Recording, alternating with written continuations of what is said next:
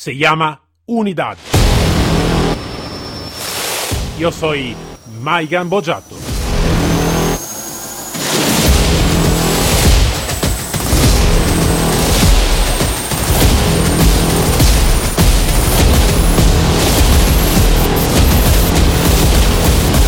Unidad K9.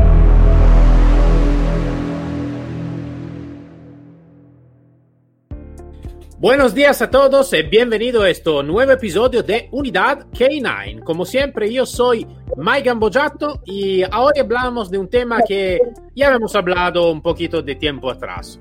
¿Por qué? Porque estamos una otra vez con César Lazo, espero de pronunciarlo correctamente, que siempre la, la, la, la Z me, me, me falta, eh, donde hablamos de un tema diferente, ¿no? Usualmente hablamos de técnica de entrenamiento, la policía, de, de, de, todo, y con César hablamos de un tema que a mí personalmente me llama mucho, y espero también por los oyentes. Entonces, antes de todo, pero, buenos días, César. Buenos días, Mayun, ¿cómo estás? todo bien, todo bien. ¿Y tú, todo bien? Sí, sí, muy bien, muy bien. Acá, este, Está lloviendo acá en Argentina bastante, así que estamos, estamos acá refugiados un poquito. vale, eh, perdóname por, por, pronunciar tu apellido, no sé si nunca llegaré a pronunciarlo correctamente, pero lo estoy intentando, Yo, va, vamos luchando por este. Entonces, aparte el tu apellido, eh, eh, habíamos hablado ¿no? de este aquí, claro, tenés, con nosotros tenemos un tema un poquito diferente de lo normal, que a mí me llama mucho, y claro, también a ti, ¿no? no estábamos aquí hablando de este, que es un poquito la historia, ¿no? Hablamos de historia, hablamos de algo del pasado y todo. Entonces, ¿de qué hablamos hoy, César? Mira, hoy vamos a hablar de este, la, la, técnica de adiestramiento alelomimético o, o social. Este, bueno, que, que, se dio mucho en los años 40 y 50. Y después... Espera, espera, espera, César, que así que puede ser como una, una, un, un, recap de qui puede ser que escucha por la primera vez, ¿no? Uh, César es, una, es un instructor K9, trabaja con los perros y todo, pero tiene una particular más, particularidad más, tiene una muy grande historia también de su padre y todo. Eh, su padre tenía un diario donde, instructor también de policía y todo, donde ha escrito toda, todo lo que ha pasado en toda la historia y todo, ¿no? Entonces es un estudiante de esta historia, es un muy grande apasionado, entonces ya hemos hecho un episodio, entonces por aquí lo está escuchando esto para primero, lo puede encontrar también en nuestro histórico, donde hablamos de la historia, un poquito del entrenamiento, cómo estaba eh, el entrenamiento de los perros y todo. Entonces, es simplemente por hacer un recap, eh, César. Eh, perdona si te he cortado, entonces, pero vamos adelante. Bueno, este, como te decía, eh, habíamos quedado que íbamos a hablar del, del adiestramiento alelomimético o social que se utilizó mucho en los años 40 a los años 50, 55, después se fue perdiendo. Este, se perdió, bueno, quizás por cuestiones de que quien los practicaba eh, guardaban un poco el secreto de, cómo hacerlo, ¿no? Este, pero bueno, es, un, es una técnica que guarda cierto, cierto grado científico porque viene basada en el instinto de manada de, los perros. Este, se utiliza siempre un perro de mayor experiencia en el trabajo. Suponete, se usaba mucho el rastreo. Vamos a poner el ejemplo en el rastreo. Este, para, para enseñar al perro Nobel, al perro nuevo, a empezar a rastrear.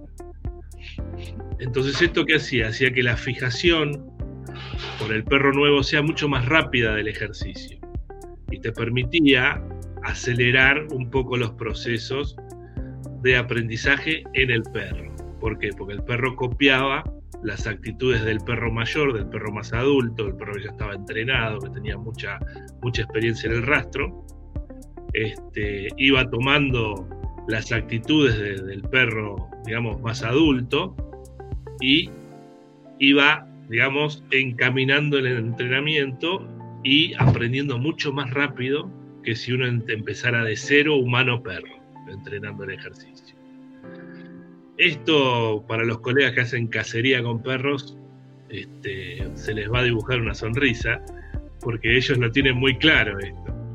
Este, porque ellos siempre, siempre utilizan un perro más adulto, con más experiencia, y le van acoplando a la jauría de perros que tienen para cazar más, más cachorros que van aprendiendo de esos perros nuevos. Después está la habilidad de cada entrenador ir puliendo lo que quiere y lo que no quiere de esos cachorros. Porque a veces los cachorros son un poco más curiosos, pero la aprensión del ejercicio, o sea, aprender el ejercicio es muchísimo más rápido.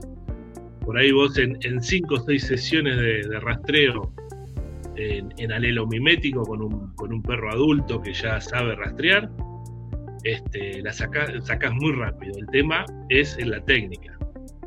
La técnica conlleva que sean dos entrenadores. Uno que maneja el perro adulto y el otro que maneja el perro Nobel. Por lo general el que maneja el perro Nobel es un entrenador con más experiencia. Y está en este ir puliendo y ir reforzando las conductas del perro Nobel para ir encaminándolo también. ¿sí? Porque si no, se puede perder muchas cosas y se puede perder el tiempo, que es lo peor. Una pregunta, César, sobre, sobre este tema, porque realmente te digo, yo, esto, esta tipología de técnica, si queremos hablarla en esta manera, eh, lo utilizaba un poquito de tiempo atrás por perros, pero no, no perros de policía, ¿vale? O de rastreo o algo de así. Eh, o mejor, no, de rastreo sí, lo, utilicé una, una vez, pero para, para broma en realidad, no, no, no en serio y eh, no estaba en perro que estaban, necesitaba que ser entrenado a nivel profesional, ¿vale? Estaba por, por juego, que por broma estaba por juego. Y, y, realmente me ha puesto bastante éxito, ¿no? De, de, de, hacer por emulación, ¿no? Si también queremos decirlo de esta manera. Um, todo esto que tú me estás contando, en el año 40, 50, más o menos por ahí, estaba utilizado por toda tipología de entrenamiento de perros, de, de, de, rastreo y de algo más se utilizaba mucho en el rastreo. Se utilizaba mucho en el rastreo porque al ser un impulso este, muy, este, muy innato en el perro, era fácil entrenar esto, o sea, por mimetismo, el rastreo. Entonces se facilitaba mucho. Un sentado, mm, eso es más difícil, porque ya conlleva por ahí, te puede ayudar, que el perro vea que el otro se siente y recibe un premio, y el perro, digamos, entre, viste que la comunicación entre perros es mucho más rápida que la comunicación humano-perro. Eh, te puede ayudar un poquito, pero no, no, si vos lo reforzás, por ahí puede funcionar, pero este, puede que no también. Pero en el rastreo sí, porque el impulso de manada, el impulso este, de exploración, son muy innatos en el perro. Entonces, al ver que un perro más adulto o con más experiencia, porque no, no, digamos, también se puede hacer entre perros de igual edades, pero el perro que guía, el perro mayor, tiene que tener un buen entrenamiento para poder llevar adelante el ejercicio, porque si no los dos perros se te distraen y no puedes hacer nada.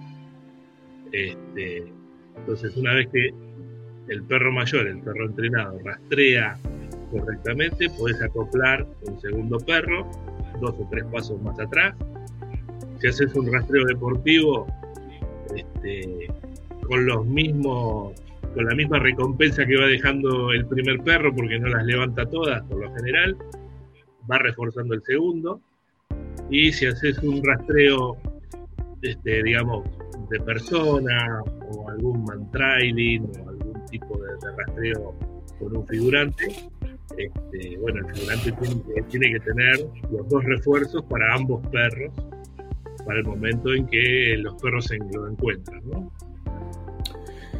Entonces tú me estás diciendo, eh, todo esto creo también, ¿no? Lo encontraste en el diario de, tu padre también, ¿no? Eh, siempre está esto. Y eh, al final, tú me has dicho, entonces estaba de los años 40 más o menos hasta los años 50, ¿correcto? Y después se van, uh, se han perdido toda la traza de, de, esto, también el diario de tu padre nunca ha contado más sobre, sobre este tema. Es que él practicó el rastreo mientras estuvo en policía, después dejó, o sea, se retiró en el año 55 y ahí ya él abandonó todo lo que era rastreo, porque ya no, era, no era de una utilidad directa este, sí, hay registro de, perros entrenados este, con, esta, con esta técnica en diferentes revistas que están en el blog, si la quiera leer, este, están en castellano. Eh, hay que ampliar la foto nada más para poder leer de la revista directo de la foto, ¿no? Este, pero sí, en el, año 50, los niños Boy Scout, el 30 de abril del 50, este, cayó un niño Boy Scout que estaban haciendo unas prácticas este, en un velerito. Y bueno, y a pesar de que le tiraron un salvavidas y todo, el chiquito lo perdieron de vista. Y bueno, desafortunadamente las búsquedas no dieron, no dieron resultado. Eh, siete días después se llama a la División Perro de la Policía Federal, eh, que lo empieza a buscar por la zona de, de Will, de Sarandí, de todos esos lados. Y bueno, este, la perra este, de nombre. Ahí se Achira. Achira era una perra donada del criadero Las Liebres de ese tiempo. Este, estaba entrenada con, este, con esta técnica y bueno, y dio, dio con el cuerpo de, del chiquito desaparecido. Bueno, como siempre, este, después que lo buscó la prefectura naval, este, lo mismo, la misma gente, todo apareció a 600 metros de un destacamento de la prefectura eh, semi, semi hundido, ¿no? En una zona muy baja, de 80, 85 centímetros de agua. Este, pero bueno, esas son, las vicisitudes que, siempre ocurren en, la seguridad, que uno piensa que, ya se rastreó todo y en realidad justo en el lugar donde uno menos pensaba, a 600 metros de un destacamento de la prefectura, la policía encuentra mediante el rastreo al, chiquito. Este, pero bueno, eh, son, son vicisitudes que ocurren, ¿no? Todo el que sí, sí. sabe, sabe que esas cosas pasan. Sí, por mala suerte sí que puede pasar. sí, sí, sí, lo sabemos muy bien, lo sabemos muy bien. una pregunta que, que, quiero de hacerte también de la otra vez, ¿no? Eh, porque como, como ya te he dicho la otra vez, eh, tener un diario de esta tipología es como un pequeño tesoro, ¿no? Eh, muchas veces cuando no está escrito se pierde, ¿no? Y cuando se pierde, muchas muchas veces, ¿sabes? Cuando uno dice, necesito que escapar de casa, uno dice, ¿qué, qué me voy a traer atrás, ¿no? Y para nosotros, ejemplo, esto, todo este registro de, de familia o de la historia que ha pasado, seguro que es algo necesitamos que traer atrás. en el diario de tu padre, eh, aparte las técnicas, aparte de todo, también está el su sentido, eh, como decía, su emociones sobre, sobre los K9, sobre su trabajo, cómo se encontraba con el trabajo, cómo, cómo estaba percibido un poquito el, el K9 en esta, en esta época. Está simplemente, es simplemente entre comillas, pero está exclusivamente escrito algo sobre la técnica o algo de así. No, no, no, él escribe también momentos donde hace, ciertas reflexiones eh, y pone, digamos, expresa que en ese momento era algo avanzado. La gente que venía de la Segunda Guerra Mundial, empezar a utilizar perros en, ciertas cosas era, era avanzado en ese momento. Eh, eh, por eso es que en ese momento hubo un auge, ¿no? todo el mundo que quería seguridad en su casa compraba un perro y lo entrenaba. Eh, la policía quería avanzar en alguna investigación, eh, rastreaba con perros, buscaba entrenar perros. Este, aparte había mucha, mucho registro fílmico, recordar que estaba Rintintín, había mucho, la gente, o sea, llevaba adelante y, digamos, percibía esto como un avance. ¿Y, qué pensaba tu padre en, este, en esta época? ¿Qué, ¿Cuál era su pensamiento? ¿Qué pensaba? Y él, él era una persona muy trabajadora. Él, este, hasta que el ejercicio no, no estaba completo como él quería, este, lo seguía trabajando día tras día, día tras día, este, y trataba de preguntarse cómo lo podía mejorar. Este, pero él, él pensaba que era un poco dificultoso dentro del área donde le tocaba, ¿no? Este, policía no, es un área donde uno quiere hacer algo y rápidamente tener los recursos. Siempre los recursos llegan después, tarde o a destiempo. Eh, pero bueno, él, seguía adelante con lo suyo, él aparte de, trabajar con los perros en policía, trabajaba de manera particular con el criadero, así que era como que era su pasión, era su pasión, a él no le importaba si en policía no podía avanzar con algo porque un jefe no le interesaba, simplemente él seguía con algo que le apasionaba lo mismo, de la misma manera, por otro lado, de manera independiente. Una cosa que me, pone, me ha puesto siempre mucha, mucho interés también en mirar también las fotos antiguas, ¿no? De, del trabajo con los K9, ha sido siempre un poquito la, aparte la, la morfología del perro, que eh, muchas veces totalmente diferente, ¿no? Imaginamos el pastor alemán, una, una foto de los 50 con una foto del 2020, ¿no? De, los pastores alemanes que está parece una otra, una otra tipología de, de, raza totalmente, ¿no? Y, también los, em, los policías, ¿no? Los, los, manejadores, el guía, ¿no? Que eh, hoy en día eh, usualmente una, un manejador de perros de, de, policía tiene también un uniforme bastante operativa, bastante cómoda, ¿no? Para moverse y todo.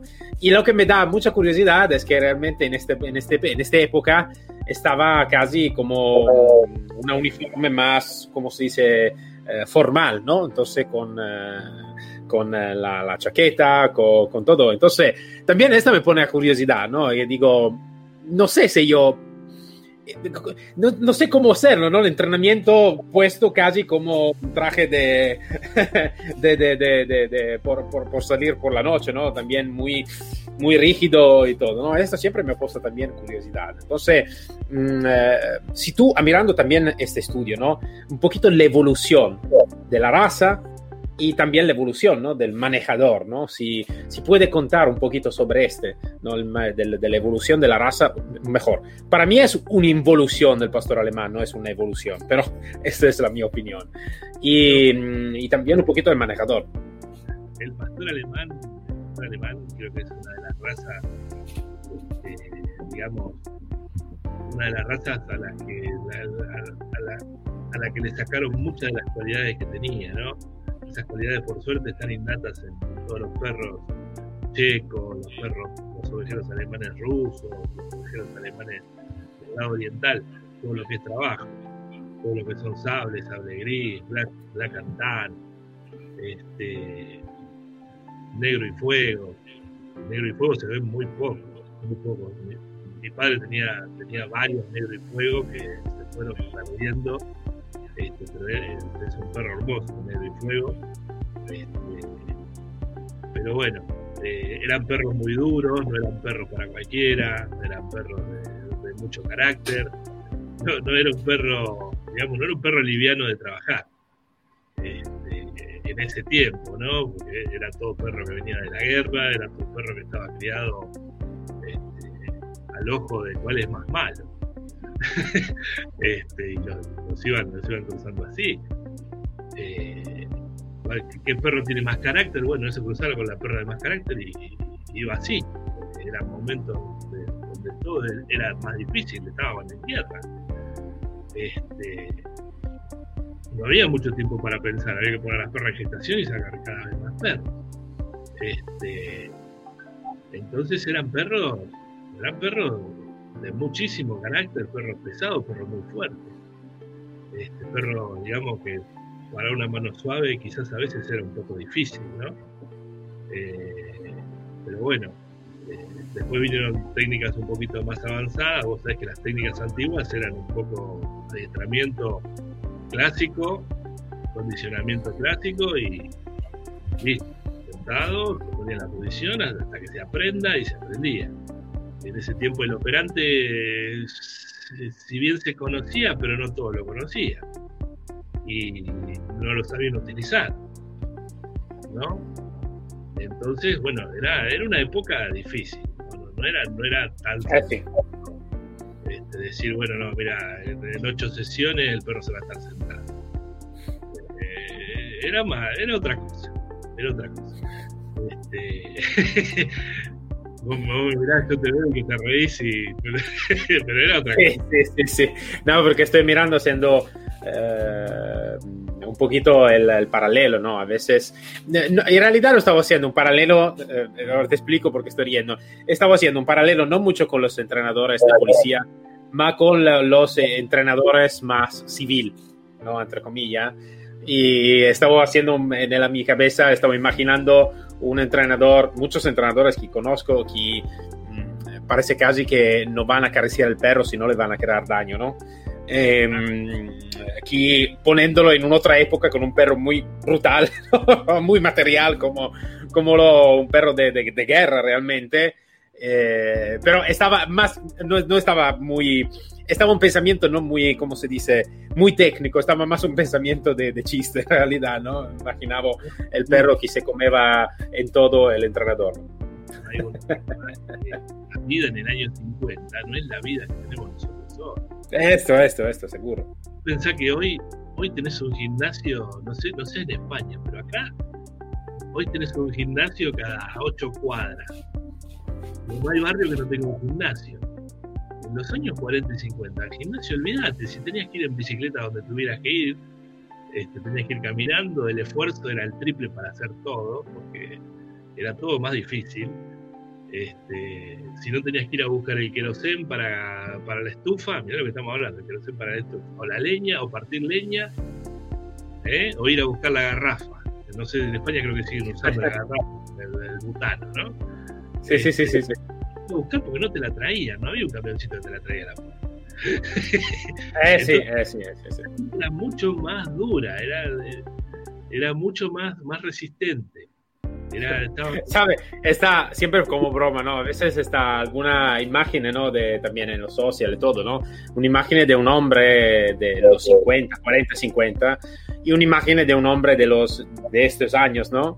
Eh, que tenga claramente una ropa diferente y dice la evolución en, el, en, el, en, la evolución del ser humano algo ha fallado pero aparte de esto sí sí no lo comprendo muy bien.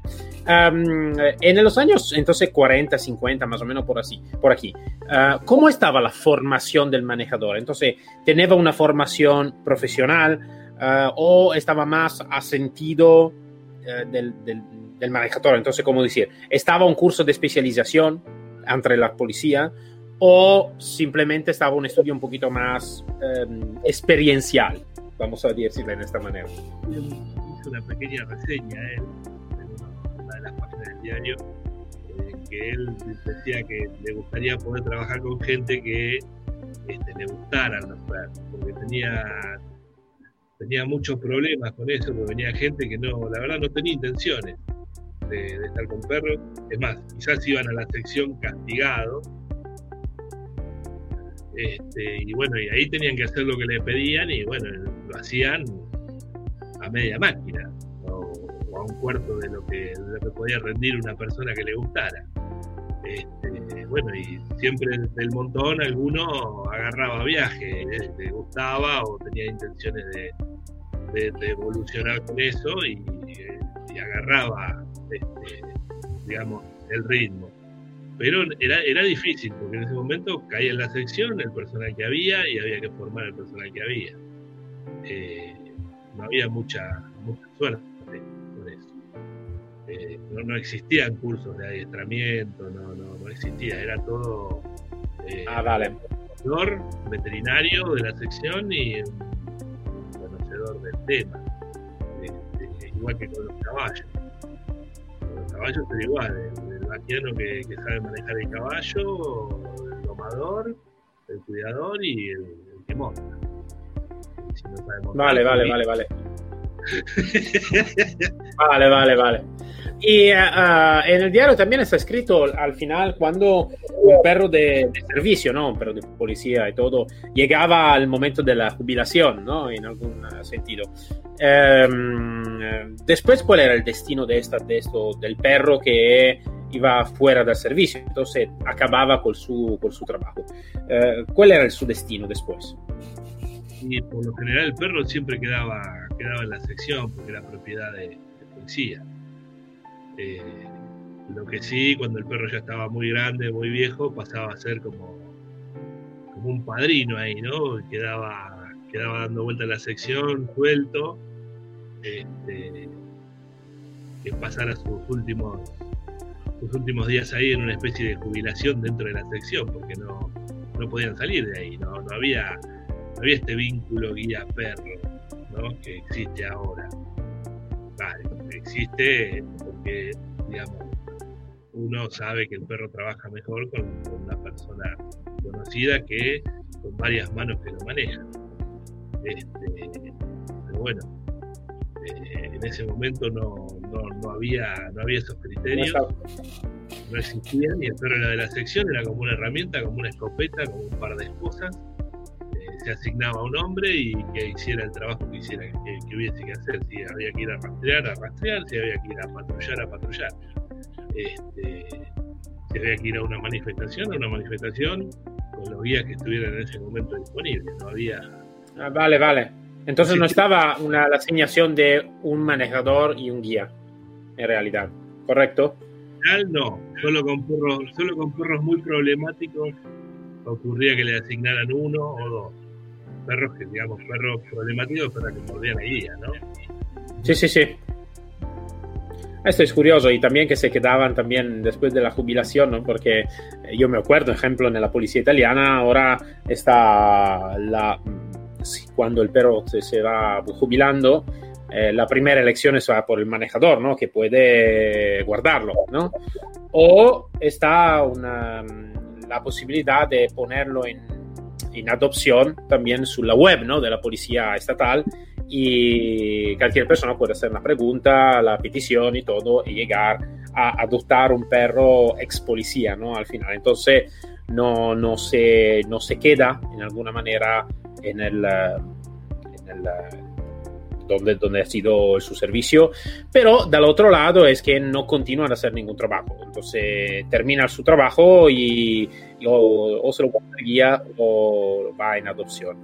Um, pero sí que tenemos, claro, y creo también en la mayoría de los países ahora, uh, no creo en todos los países, pero en la mayoría de los países está, claro, la asignación de un manejador y un perro, o al final, el perro trabaja siempre con el mismo casi siempre con el mismo manejador, ¿no? Con el mismo guía. Entonces sí que es una diferencia bastante importante, ¿no? ¿Cómo? ¿Perdona? Es lo más recomendable que cada perro tenga un manejador o dos. Más que eso no. Esto, esto es lo que, sería, sí, en general, sí que sería, sería importante. Pero, pero no, esto me quiero de ponerte esta pregunta porque eh, es algo que me interesaba de saber, ¿no? Un poquito que estaba de la historia y el destino después de los perros, después del, después del trabajo, ¿no? Y, y sobre una pregunta muy rápida, sobre la alimentación. Eh, ¿qué comeban eh, eh, en, ese tiempo los perros de trabajo? Ya estaban el pienso industrial, croquetas, pellets o lo que sea, o estaba una, comida un poquito más casera. No, no existía nada de eso, no existía. Además hay, hay innumerables recetas para preparar la comida de los perros. Este, la base, como toda comida de perro, era carne, pollo, este, alguna que otra víscera cocinada en una olla que era gigante. Este, no sé si eran 100 litros, 80 litros, no sé cuánto era por día que, cocinaban, no lo recuerdo ahora, pero era una olla muy grande, tipo de bruja, creo que eran 80 litros. Este, cocinaba la leña en la sección y las recetas eran maíz, arroz, carne, este, carne de diferentes cortes, agregados al, como una especie de estofado, y eso se, repartía, se repartía todos los días, este, y todos los días se cocinaba, no había un día que no se cocine.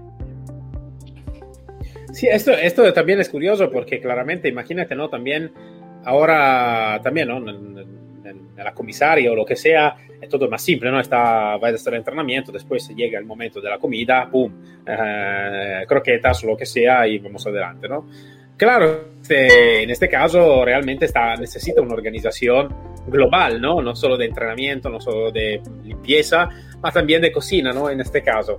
Entonces, de la cocina que sí que es curioso.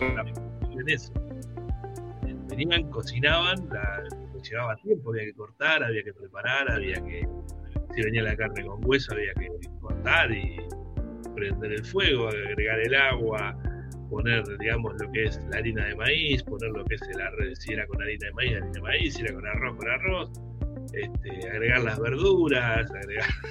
era, era una cocina. Eh, para... ¿Tú, ¿La receta la tienes?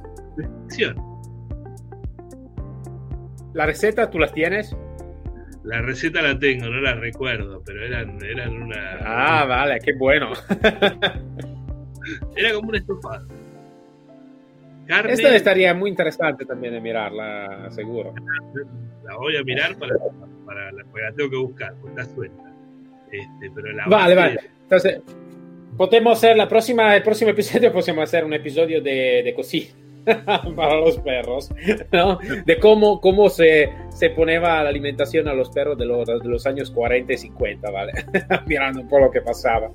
Bueno, uh, César, mm, también este episodio ha sido muy interesante. Uh, ne hacemos seguro un otro también porque me, llama, es algo que me, llama, me, gusta muchísimo porque son muchos anécdotas muy interesantes.